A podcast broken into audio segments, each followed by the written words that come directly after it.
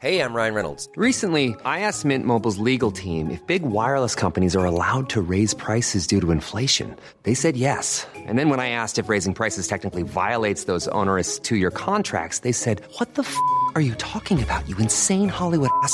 So to recap, we're cutting the price of Mint Unlimited from $30 a month to just $15 a month. Give it a try at mintmobile.com slash switch. $45 up front for three months plus taxes and fees. Promo rate for new customers for limited time. Unlimited more than 40 gigabytes per month. Slows. Full terms at mintmobile.com.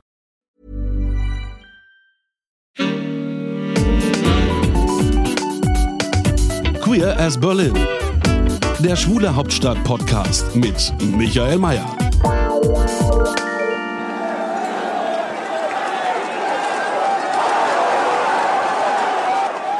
Well, the next few nights really were a repetition of the rioting. all of a sudden a lot of gay people would appear in the streets in this whole area, not just in front of the Stonewall.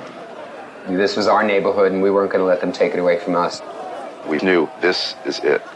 This is what we've been waiting for.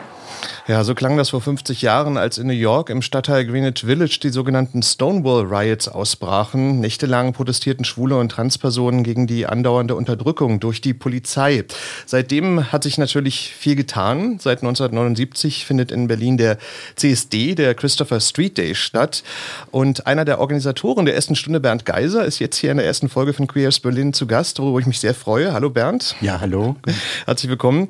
Ähm, ja, wenn du die, diese O-Töne von damals hörst, ähm, wie war das in Berlin? Also wurden diese Aufstände in New York damals eigentlich äh, wahrgenommen oder war das für euch eher weit weg? Also sie wurden erst zeitversetzt wahrgenommen. Zum gleichen Zeitpunkt war es in Berlin 1969 noch sehr beschaulich und überschaubar. Äh, Die Stadt war eingemauert, war geteilt durch Mauer und Stacheldraht.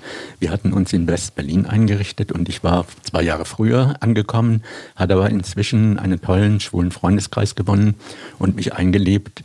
Und was für uns auch ganz wesentlich war, Das Jahr 1969 war nicht nur wegen Stonewall ein ganz bedeutendes Jahr, oder ist es noch immer, sondern auch wegen der Reform des Paragraphen 175, die im gleichen Sommerherbst stattgefunden hat und die zur Entkriminalisierung unserer sexuellen Orientierung, homosexuellen Orientierung beigetragen hat, sodass ab diesem Zeitpunkt der sexuelle Kontakt zwischen erwachsenen schwulen Männern nicht mehr verboten war.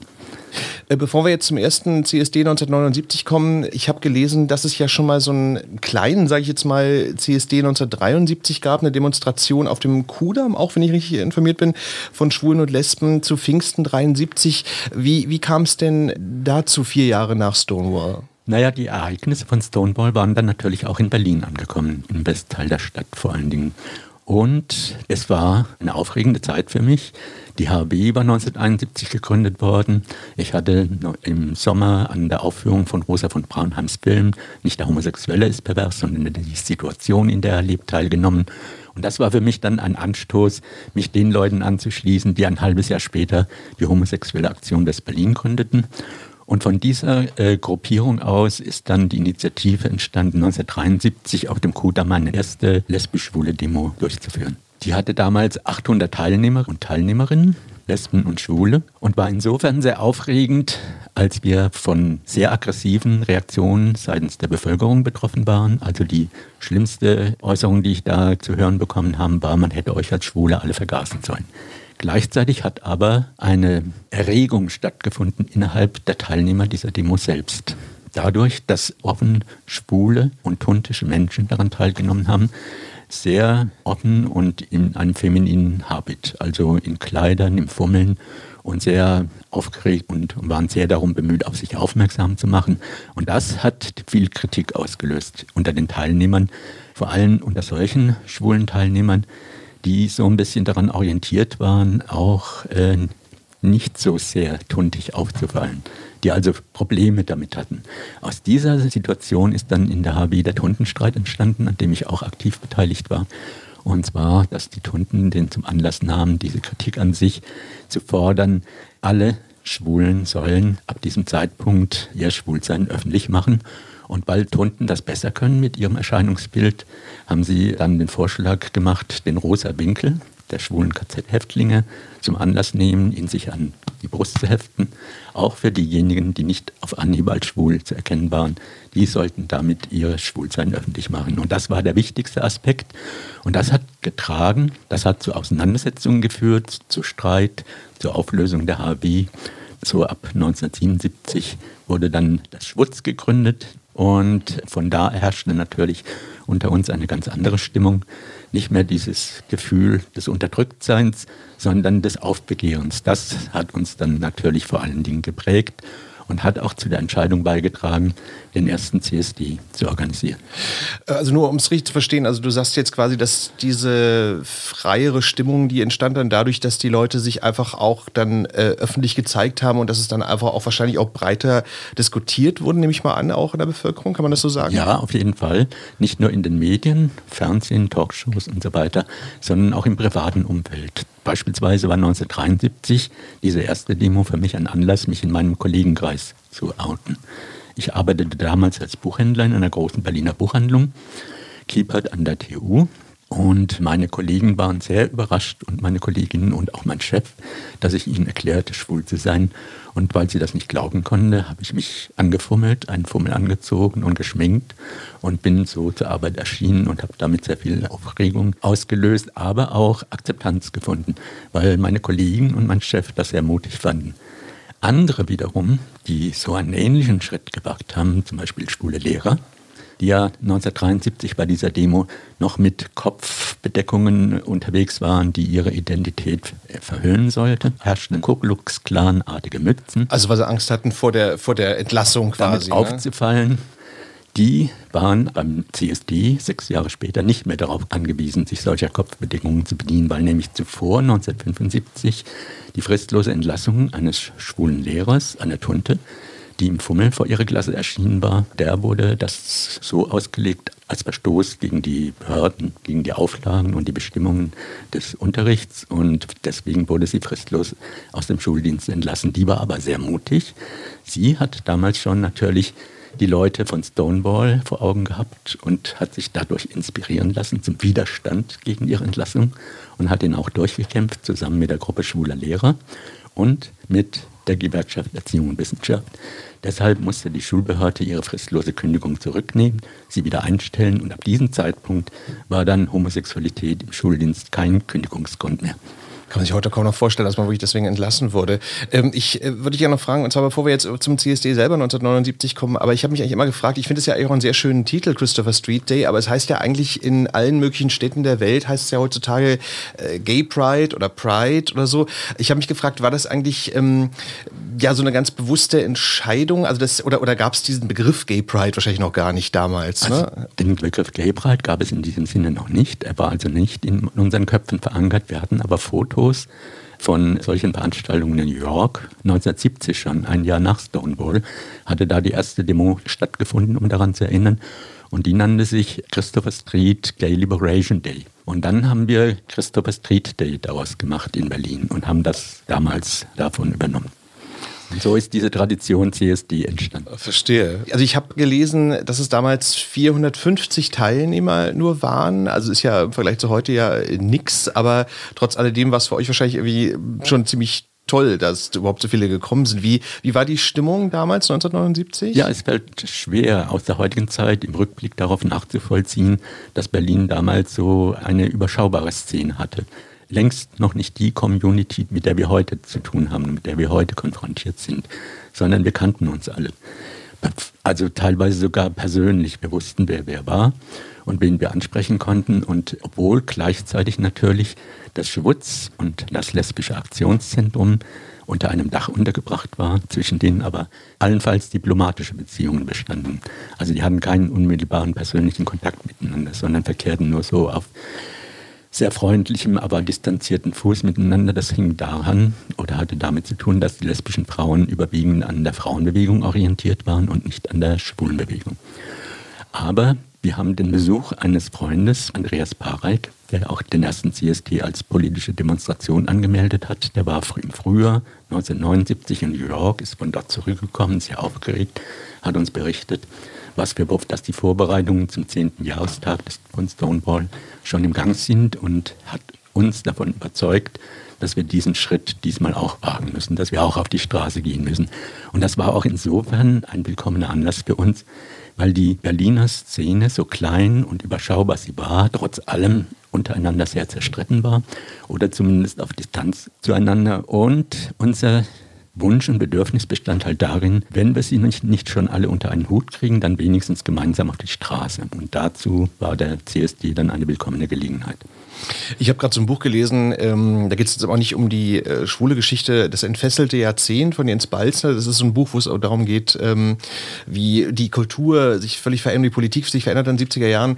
Ähm, ich habe mich auch gefragt, äh, das war ja schon auch so ein Jahrzehnt, was einfach noch viel, äh, gut, heute ist auch sehr politisch, aber, aber wo ja auch Leute auch sehr links waren auch. Also ähm, gab es da eigentlich auch, weil du gesagt hast, es gab so Zwistigkeiten zwischen den Gruppen, war das teilweise auch ein, äh, so, so ein politischer Streit? Das war ein politischer Streit. Und zwar, der hat schon angefangen in der homosexuellen Aktion Westberlin. Der Tunnelstreit war vorbei. Und gleichzeitig herrschte die Auseinandersetzung darüber, wie man als Schwule in der Öffentlichkeit auftritt. Vor allen Dingen war die Absicht vieler äh, politisch orientierter Menschen, ihre Bündnisfähigkeit zu beweisen gegenüber anderen gesellschaftlichen Gruppen, Parteien, Gewerkschaften oder sonstigen Organisationen. Und denen wollten sie einen sehr sympathischen Eindruck vermitteln und haben sich deshalb sehr brav verhalten. Tonten waren natürlich von sich aus, also per se, einfach nicht zu übersehen und bildeten da immer noch den Stein des Anstoßes und haben vor allen Dingen darum gekämpft, diese Theorie, dieses Dogma abzuschaffen und zu begraben, dass die Unterdrückung der Homosexualität nur ein Nebenwiderspruch im Klassenkampf ist. Das implizierte oder setzte voraus, die Idee, dass sobald die gesellschaftliche Revolution, die sozialistische Revolution stattfindet, Homosexuelle frei sein werden. Und wir wussten natürlich alle von den realsozialistisch organisierten Ländern, dass das nicht der Fall ist.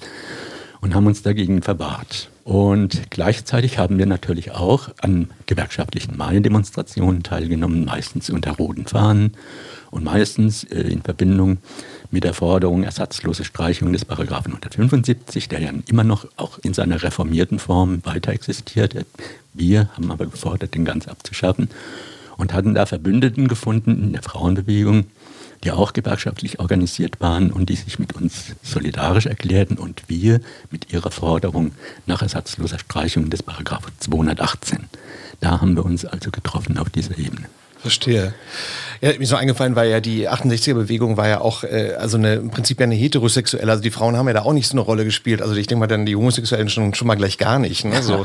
ja, klar. ähm, aber ich würde jetzt gerne mal ein klein bisschen äh, in die 80er Jahre springen und zwar, äh, da gab es ja nun, wie wir alle wissen, ja die AIDS-Krise, die ja auch vieles verändert hat. Ähm, das war ja so eine Stimmung, wo man ja auch, also wo Politiker auch gesagt haben, ja, man müsste die Schwulen alle internieren, die, oder die HIV-Positiven besser gesagt, also Peter Gau Auweiler CSU. Wie hat das eigentlich ähm, so diese, ich sag mal, Demo- und Protestkultur oder die Schwulenbewegung verändert aus deiner Sicht? Also ich meine, viele sind natürlich gestorben, das ist ja auch ganz tragisch gewesen. Ähm, wie, wenn du dich daran erinnerst, wie hatten das äh, die, die ganze Stimmung verändert? Also die ersten Nachrichten über, diesen, äh, über diese Schulenseuche, wie man sie damals nannte, AIDS oder HIV, die waren natürlich, hat uns natürlich sehr betroffen gemacht. Das war so ein richtiger Bruch. Das hat uns also so richtig bis ins Mark getroffen, kann ich sagen. Vorher, 79, beim ersten CSD, waren wir noch munter drauf. Da waren wir nicht mehr unter roten Fahnen und nicht mehr im Gleichschritt unterwegs, sondern tanzend als Lesben und Schwule, und, um unser Lebensgefühl auszudrücken und auch den Stolz darauf, das geschafft zu haben. Es war ja so, dass Andreas, der den CSD angemeldet hatte, wurde ja gefragt beim, durch die Polizei, wie viele Teilnehmer erwartet und hat äh, mit 500 Leuten so ungefähr genau den Nagel auf den Kopf getroffen. Und dann kam der Bruch, die 80er Jahre. 82, 83, 84 kamen dann äh, erste dramatische Nachrichten aus den USA, was uns natürlich sehr dahingehend beeinflusst hat, dass wir erstmal sehr unsicher waren und gar keinen Plan und gar keine Idee hatten, wie man dem begegnen sollte. Jeder war sich selbst der Nächste. Ich kann mich erinnern, ich habe damals und viele Jahre danach noch in einer schwulen Wohngemeinschaft gelebt und die erste Reaktion von uns war, dass wir sofort zum AIDS-Test gerannt sind. Und den konnte man damals nur im Berliner Tropeninstitut durchführen lassen, weil es keine andere Institution, keinen Arzt, keine Einrichtung gab, wo man einen AIDS-Test machen konnte. Diese Institution, Probeninstitut, die platzte dann aus allen Nähten. und musste schon äh, ein halbes Jahr später in größere Räume nach Charlottenburg umziehen, weil sie einfach den Ansturm in ihren kleinen Räumen am Wittenbergplatz nicht mehr geschafft hat. Also das war die erste Reaktion, das Gefühl der Unsicherheit, der Bedrohung und das Bedürfnis, sich zu vergewissern, ist man HIV-positiv, hat man sich angesteckt oder ist man nochmal davon gekommen. Und das ging so mit, verbunden mit heftigen Auseinandersetzungen in der Politik, die du gerade erwähnt hast. Gauweiler wollte alle HIV-Positiven in Quarantänelager stecken, also von der Gesellschaft isolieren. Glücklicherweise haben wir in Rita Süßmuth, damals Gesundheitsministerin im Kabinett Helmut Kohl, eine Verbündete gefunden, die dem widersprochen hat, die dafür gesorgt hat, dass dieser Plan begraben wurde und die dann mit Schwulen gemeinsam die AIDS-Hilfen aufgebaut und finanziert hat. Was so für viele schwule Männer eine Gelegenheit war, sich nochmal neu zu empfinden, an ihrer sozialen Ader anzuknüpfen, nicht mehr nur an ihr Begehren und an ihr Lustbedürfnis äh, anzuknüpfen, sondern auch an ihre Empathie für andere Menschen. Das war für mich, für uns auch eine, eine sehr wichtige und entscheidende Erfahrung. Mhm. Ähm, wenn wir jetzt ein Stück weiter noch in die, na nicht Gegenwart, aber in die Zeit springen, ähm, also es hat ja viele Verbesserungen gegeben. Also das Partnerschaftsgesetz wurde ja 2001 eingeführt. Das war ja schon ein erster Erfolg, der damals zu verzeichnen war. Wie hatten das aus deiner Sicht so den CSD oder diese Demo-Protestkultur verändert? Also ich habe so das Gefühl, da ist natürlich auch manches weniger geworden, weil die Leute denken, na gut, man muss nicht mehr ganz so stark äh, gegen Gesellschaft rebellieren. Also wie ist, wenn du das mal so zur Revue passieren lässt, wie ist da so dein Eindruck? Naja, in mittlerweile befand sich ja die schwule lesbische Szene in einem Transformationsprozess im Übergang zur heutigen queeren Community, mit der wir es heute zu tun haben. Das hat damals angefangen mit Lesben und Schwulen und hat sich allmählich ausgeweitet auf andere Gruppen, die sich uns angeschlossen haben, also bisexuelle, intersexuelle, transsexuelle Menschen. Und die haben auch ihren Platz in unserer, in unserer, äh, in unserer Community beansprucht. Und da ging es, war es sehr schwierig, die äh, alle irgendwie richtig einzuordnen, mit ihnen umzugehen. Das Wichtigste war, dass, womit wir heute noch große Probleme haben, also diese Menschen, die ja mit uns unmittelbar verbunden sind, in unsere Projekte zu integrieren. Und da gab es große Berührungsängste, zum Beispiel äh, gegenüber traditionell schwulorientierten Projekten wie der Schwulenberatung, wie das Schwule Museum und andere Einrichtungen dieser Art, aber auch den Christopher Street, also den Verein, der den jährlichen Christopher Street Day organisiert hat, da andere Menschen einzubeziehen und, und, zu integrieren. Es gab da große Berührungsängste. Lesbische Frauen haben zum Beispiel noch beim 30. CSD 2008 waren die noch überwiegend der Meinung, der CSD sei ein, ein reines Männerding. Und dann kam aber ein Sprung zehn Jahre später, 2018, beim 40. CSD, an dem ich auch beteiligt war, gab es die Pressekonferenz. Jedes Jahr macht der CSD-V eine Woche vor dem CSD eine große Pressekonferenz. In den Jahren zuvor waren immer überwiegend Männer dazu erschienen. Und in diesem Jahr 2018, zum 40. CSD, war waren komplett nur Frauen zur Pressekonferenz erschienen, um damit ein Zeichen zu setzen, um also deutlich zu machen, dass sie da inzwischen angekommen sind im CSD und äh, auch ein Wort mitzureden haben und nicht nur unter ferner Lieben rangieren wollen. Das war aber nur möglich dadurch, dass ein paar Jahre vorher, 2014, die große Krise des CSD stattgefunden hat. Das war das Jahr, an dem drei CSDs gleichzeitig unterwegs waren. Das wäre wär meine nächste Frage gleich gewesen. Also was ja so ein bisschen ungewö ungewöhnlich war, weil man sich auch so denkt, so meine Güte, also ich meine, äh, auf einmal sind da jetzt irgendwie drei verschiedene Paraden. Also das hat ja offensichtlich, was du gerade sagen wolltest, also auch damit zu tun, dass da einfach so verschiedene Interessen dann sozusagen so ausgelagert wurden auf drei, drei verschiedene Paraden. Ne? Ja, klar. Und das hing damit, damit zusammen, dass der CSDV in seiner alten, ursprünglichen Form, also dominierte durch Männer, die das Thema bestimmten und die die Diskussion bestimmten. Und Frauen fühlten sich dann ausgeschlossen oder auch andere Gruppen natürlich, die nicht unmittelbar angesprochen und einbezogen waren und haben dann natürlich den Aufstand gewagt. Der ganze Vorstand wurde ausgewechselt, musste neu ersetzt werden durch viele andere Menschen. Und da war es ganz selbstverständlich, dass plötzlich auch andere Gruppen mit einbezogen wurden und nicht nur schwule Männer. Und so kam es zu dieser Entwicklung, dass Frauen heute auch im CSD äh, durchaus äh, präsent sind und man sie nicht mehr übersehen kann. Aber auch in anderen äh, äh, Organisation hat das äh, stattgefunden. Zum Beispiel die erste lesbische Frau wurde 2006 im Schwulenmuseum in den damaligen reinen Männervorstand gewählt. Und das war der Auftakt zu einem Transformationsprozess dort, dass sich von Jahr zu Jahr bei jeder Vorstandswahl immer mehr Frauen daran interessieren, darin mitzuarbeiten und inzwischen das Verhältnis zwischen den Geschlechtern und Gruppen so pari-pari ist. Das hat immer zu Reibereien, zu Auseinandersetzungen geführt. Und äh, dieser Prozess ist noch nicht abgeschlossen. Die einzige Einrichtung, die diesen Prozess erfolgreich hinter sich gebracht hat, ist die Siegessäule in ihrem Wandel vom rein schwulen Szene- und Stadtmagazin zum queeren Stadtmagazin. Also da hat es geklappt und zwar unter weiblicher Regie.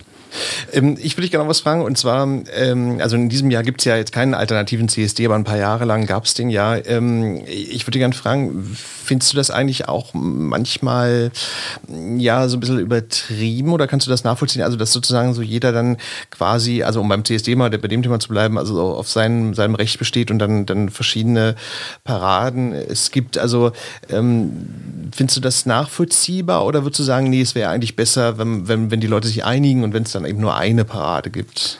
Äh, also ich bin auf jeden Fall ein Anhänger des großen CSD, der jährlich immer zum gleichen Zeitpunkt stattfindet. Aber ich bin im Kontakt und in der Auseinandersetzung, im Gespräch mit vielen anderen Menschen, zum Beispiel transsexuellen Aktivistinnen oder queer-feministischen Aktivistinnen, also Frauen, die eine andere Sicht äh, haben als ich die meiner teilweise diametral entgegengesetzt ist. Also meine Lebenswirklichkeit ist eine völlig andere als ihre. Und das kann man da einfach mal nebeneinander stehen lassen. Und es ist sehr schwer, das unter einen Hut zu kriegen. Weil die Frauen, die den Anspruch haben, ihren Platz in der Community einzunehmen und zu erobern, die sind natürlich sehr fordernd, herausfordernd, aggressiv und auch sehr kritisch eingestellt gegenüber schwulen, weißen Männern. Vor allen Dingen meiner Generation. und äh, das führt zu Auseinandersetzungen, zu Reibereien, aber meine Erfahrung ist, dass immer diese Auseinandersetzungen und äh, explosive Geschichten immer auch einen positiven Effekt hatten. Zum Beispiel ein positiver Effekt war, nach meiner Auffassung, dass es den transgenialen CSD gab als Ausgleich für alle diejenigen, die sich in dem großen CSD nicht gut untergebracht fanden.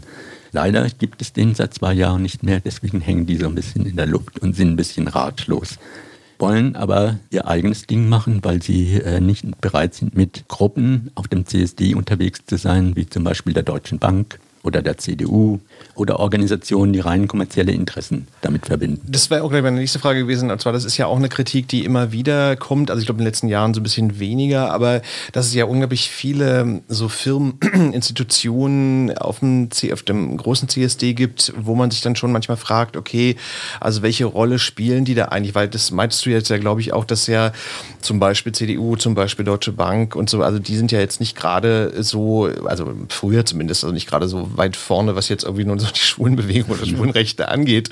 Und trotzdem sind die halt dabei. Ähm, wie siehst du das? Findest du das in Ordnung, dass die da so, so mit inkludiert werden? Oder wie, wie siehst du das? Also ich brauchte sie nicht, aber wenn es sie gibt, ist das okay. Also für mich, solange ich in der Lage bin, mein eigenes Ding zu machen. Das heißt, 2008 habe ich zum ersten Mal im CSDF im Forum den Antrag gestellt, ältere schwule Menschen zum Thema des CSD zu machen, weil mir bewusst geworden ist, dass die dort gar keine Rolle spielen.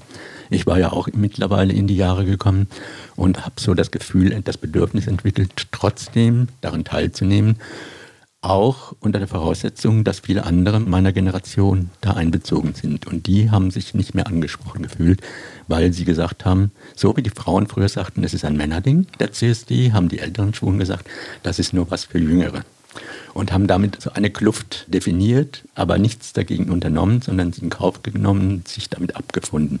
Ich habe mich darum bemüht, was dagegen auszurichten.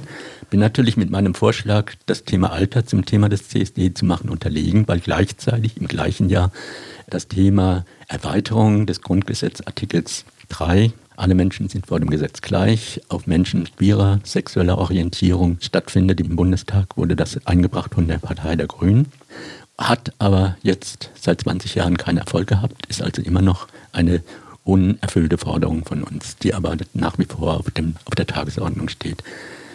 Um also mich trotzdem als älterer schwuler Mann einzubringen, habe ich mich mit anderen schwulen Männern in meinem Alter von Manometer, von der Gruppe Rostfrei, des Sportvereins Vorspiel und als Netzwerk an das Altern der Schwulenberatung Berlin entschlossen, eine Rikscha-Gruppe zu bilden. Zu jedem CST sind wir seit fünf Jahren als Rikscha-Gruppe unterwegs, als Angebot an die Älteren, die nicht mehr gut zu Fuß sind, dort am CSD teilnehmen und sich mit Rikschas äh, fahren zu lassen. Das ist eine sehr schöne Idee. Ja. und im gleichzeitig ist es uns gelungen, als Gruppe auch Rollstuhlfahrer für die Teilnahme am CSD zu interessieren. Die Jahre vorher haben wir uns schon mal darum bemüht und da waren sie aber alle noch einhellig der Übereinstimmung, dass sie lieber nicht als Rollstuhlfahrer am CSD teilnehmen wollen, um den Jüngeren nicht den Spaß daran zu verderben. Das war für mich eine sehr betrübliche Einstellung die habe ich auch äh, versucht zu verändern, mit dazu beizutragen. Und es ist uns tatsächlich geglückt, dass mittlerweile auch Rollstuhlfahrer ganz normal am CSD teilnehmen können, ohne dass man äh, sie auszugrenzen versucht. Ähm, ich würde dich gerne noch fragen, und zwar, es gibt ja auch eine Kritik, die auch immer mal wieder geäußert wird, und zwar, ähm, also es ist ja sowieso klar, dass das Ganze eine riesige Feier ist und das ist ja auch völlig in Ordnung, darum, darum geht es ja nun schon auch, aber ähm, dass der CSD zu wenig politisch ist, also dass halt, naja, so politische Forderungen, ich meine, gut, vieles ist ja zum Glück auch schon umgesetzt worden, haben wir die Ehe für alle und auch Adoptionsrecht und so weiter, aber dass so die Kritik kam, okay, es ist zu wenig politisch, es ist zu viel, ich sag mal, Kommerz und Feier. Wie siehst du das aus deiner Beobachtung raus? Ja, das würde ich unterstreichen, das kann ich nachvollziehen, aber das hängt auch damit zusammen, dass äh, Leute, die heute auf dem CSD unterwegs sind, überwiegend anonym sind und keine Identifikationsmöglichkeit mit anderen zu haben, es sei denn, sie machen den Schritt wie ich, sie schließen sich einer Gruppe an oder bilden eine eigene Gruppe. Und, also äh, anonym meinst du jetzt individuell sind? Ja, oder? Okay, die nur ja. ohne, ohne unmittelbaren Bezug zu anderen auf dem CSD unterwegs sind, um sich ja, das ist ja auch äh, legitim, auch um ihre Schönheit zur Schau zu stellen. Zum Beispiel, ich denke da an die paradiesvögelartigen Tunden, die immer sehr lange an ihrem Auftrittskostüm klöppeln, um sich dann zur Schau zu stellen. Aber, aber das, macht es ja auch aus. Also ist ja aber auch das schön. macht ja auch äh, die Lust daran aus, das, den Spaß. Also das hängt unmittelbar miteinander zusammen, das Gefühl der Isolation, nicht eingebettet zu sein in eine Gemeinschaft, nicht aufgehoben zu sein, sondern mit anderen Gruppen konfrontiert zu sein, mit denen man gar nichts zu tun haben will. Und das ist die Hauptkritik am CSD. Dem ist er natürlich insoweit begegnet, als er gesagt hat, die Trucks, die schweren, schweren Laster und Trucks, die sehr laut sind, sehr viel äh, Musik machen und sehr viel Krach, die sollen weiter hinten und eingeordnet werden. Und die Fußgruppen, die Menschen, die zu Fuß unterwegs sind oder als Rikscha-Gruppe wie wir oder auf irgendeine andere Weise auf sich aufmerksam machen wollen mit ihren politischen Forderungen, die werden unmittelbar hinter dem Wagen des CSD e.V. gruppiert. Und das soll deutlich machen, dass jeder Schwule daran teilnehmen kann, jeder, jede Lesbe, jeder Transsexuelle, jeder Intersexuelle, jeder Bisexuelle hat die Möglichkeit, den CSD zu nutzen, auf seine Belange, auf seine Bedürfnisse, auf seine Forderungen aufmerksam zu machen. Das hat sich allerdings leider noch nicht so in dem Bewusstsein durchgesetzt, dass immer noch die Kritik daran besteht und überwiegt, dass der CSD e.V. das nicht von sich aus organisiert, sondern nur den Rahmen dafür bietet und jeder, der das Interesse hat, daran teilzunehmen, muss sich selbst artikulieren und einbringen. Das ist die Voraussetzung dafür. Du bist ja heute auch noch in verschiedenen, äh, glaube Institutionen und so auch noch tätig. So ist eigentlich dein Eindruck, dass ähm, ja sich viele oder manche da auch zu wenig einbringen? Also dass es dann doch immer nur so ein härter Kern ist, der dann wirklich auch äh, mitmacht. Würdest du das so unterstreichen? Ja, ja, das stimmt. Und weil es von Menschen die noch nicht angekommen sind, starke Berührungsängste gibt, zum Beispiel mit dem Verein CSD e.V. Das hat sich ausgedrückt in einem Filmprojekt, an dem ich vor einem Jahr beteiligt war, von zwei Transaktivisten, Aktivistinnen, Naomi Noah äh, Donat und Henry Böttcher. Die haben einen Film gedreht mit 40 Leuten, äh, einen Dokumentarfilm, in dem sie 40 Leute interviewt haben, über ihre Einstellung zum CSD und das hat ein ganz breites Spektrum ergeben. Da waren zum Beispiel ganz viele Meinungen versammelt, oft gegensätzliche, oft kritische, oft äh, solche, die mir auch nicht geschmeckt haben, die ich auch ein bisschen grenzwertig fand, wenn ich zum Beispiel als älterer schwuler weiser Mann darum angegriffen werde, dass ich so mich auf meinen Lorbeeren ausruhe und äh, nicht berücksichtige die Ansprüche anderer Gruppen und das ist natürlich eine Auseinandersetzung, die läuft, die herrscht, die noch nicht zu Ende ist und die weitergeführt werden muss, um alle Gruppen einzubeziehen und niemanden auszuschließen. Das ist interessant. Und der Film, wo kann man den sehen, wenn man sich dafür interessiert? Den kann man sich äh, im Internet ansehen. Heißt Loud Bright, Quiet Riot. Loud Bright, Quite Right. Ja. Okay, inter interessant. Und äh, unter diesem Titel kann man ihn im Internet finden. Bernd, ich danke dir sehr für deine Zeit. Das war sehr spannend. Ich habe deinen Blog äh, noch gelesen, den, den ich auch sehr spannend, weil du hast ja eine Menge zusammengetragen aus der, aus der Schwulenbewegung. Willst du zu deinem Blog vielleicht noch ein paar Sätze sagen? Ja, der Blog ist insoweit für mich wichtig, als ich jetzt in einem Lebenszusammenhang lebe, nämlich dem Lebensort Vielfalt, einem Mehrgenerationen-Wohnprojekt der Schwulenberatung Berlin seit sieben Jahren, 2012, und ich mich da gut aufgehoben fühle, aber dass dann natürlich auch viele Diskussionen gibt und Auseinandersetzungen. Und die wichtigste Auseinandersetzung darum hat im Sommer vor einem Jahr stattgefunden um ein Grundstück am Bahnhof Südkreuz, für das sich sowohl die lesbischen Frauen des Projekts Ruth aus Neukölln beworben haben, als auch die Schwulenberatung Berlin. Und die Schwulenberatung hat den Zuschlag bekommen für ihr Konzept. Ihr Konzept ist ein offenes Konzept, das davon ausgeht, alle Gruppen der Community mit einzubeziehen zu wollen in das Haus, also das ganze beide Spektrum und die ganze Vielfalt soll da zum Ausdruck kommen, während das äh, lesbische Projekt nur auf lesbische Frauen äh, zugeschnitten ist, so als Schutzraum für ältere lesbische Frauen. Das beides hat seine Berechtigung und das Unglück bestand darin, dass beide sich um ein gemeinsames Grundstück in Konkurrenz zueinander beworben haben und dann so ein K.O.-Verfahren stattfinden musste, ein Auswahlverfahren, bei dem eine Gruppe unterlegen hat. Und das waren dann leider zum Schluss die Frauen. Und das hat zu heftigen Auseinandersetzungen in der Szene geführt, die ich auch mitverfolgt habe wozu ich mich auch in meinem Blog geäußert habe, mich auch eingesetzt habe für ein Haus für Frauen, was eine ganz wichtige Sache ist. Und glücklicherweise haben die Frauen jetzt in diesem Jahr, ein Jahr später, ein Objekt gefunden, ein Grundstück, das man ihnen angeboten hat, um ihr Projekt Frauenhaus, Lesbenhaus zu verwirklichen. Und das freut mich sehr. Da bin ich sehr glücklich. Das habe ich gelesen. Das hat sozusagen noch ein gutes Ende gefunden, diese, ja. diese Debatte. Ne? Gleichzeitig mache ich mich noch stark für ein Haus in der Community, E2H, Elberskirchen Hirschfeldhaus. Das wird also das erste Projekt sein, das noch in dieser Legislaturperiode des Senats verwirklicht werden soll, also bis 2021. Ein Haus dafür gibt es schon, das alte Schatzgebäude. Und äh, dort soll zum ersten Mal ein Projekt entstehen, an dem alle Gruppen der Community beteiligt sind. Das also nicht nur eine Erfindung von Schwulen ist oder von Lesben, sondern dort, das soll ein Kommunikationsraum sein für alle Gruppen. Und die sollen darin untergebracht werden, um beispielsweise Themen zu bearbeiten, mit denen wir im Alltag nicht immer jeden Tag konfrontiert sind, die aber ganz wichtig sind. Zum Beispiel das Thema, dass die Suizidgefahr für queere Jugendliche sehr viel höher ist als für Heterosexuelle und dass queere Menschen eine um zwölf Jahre geringere Lebenserwartung verfügen gegenüber heterosexuellen Menschen. Das ist so auch ein Aspekt, der natürlich bearbeitet werden muss. Also dieses queere Kulturhaus, das wäre auch nochmal fast ein Thema für eine eigene Folge, weil das für mich auch sehr spannend, was da, was da ins Taz-Haus reinkommt. Das passt ja auch ganz gut, wofür die Taz auch steht oder stand, als mhm. sie in dem Haus auch drin war. Ne? Ja. Bernd Geiser, ich danke dir sehr, dass du da warst. Das war sehr, sehr spannend. Und ja, das war sie, die erste Folge von Queer as Berlin. Ich bin Michael Mayer. Danke fürs Zuhören und äh, bis zur nächsten Folge. Danke und tschüss. Queer as Berlin. Der Schwule Hauptstadt Podcast mit Michael Mayer.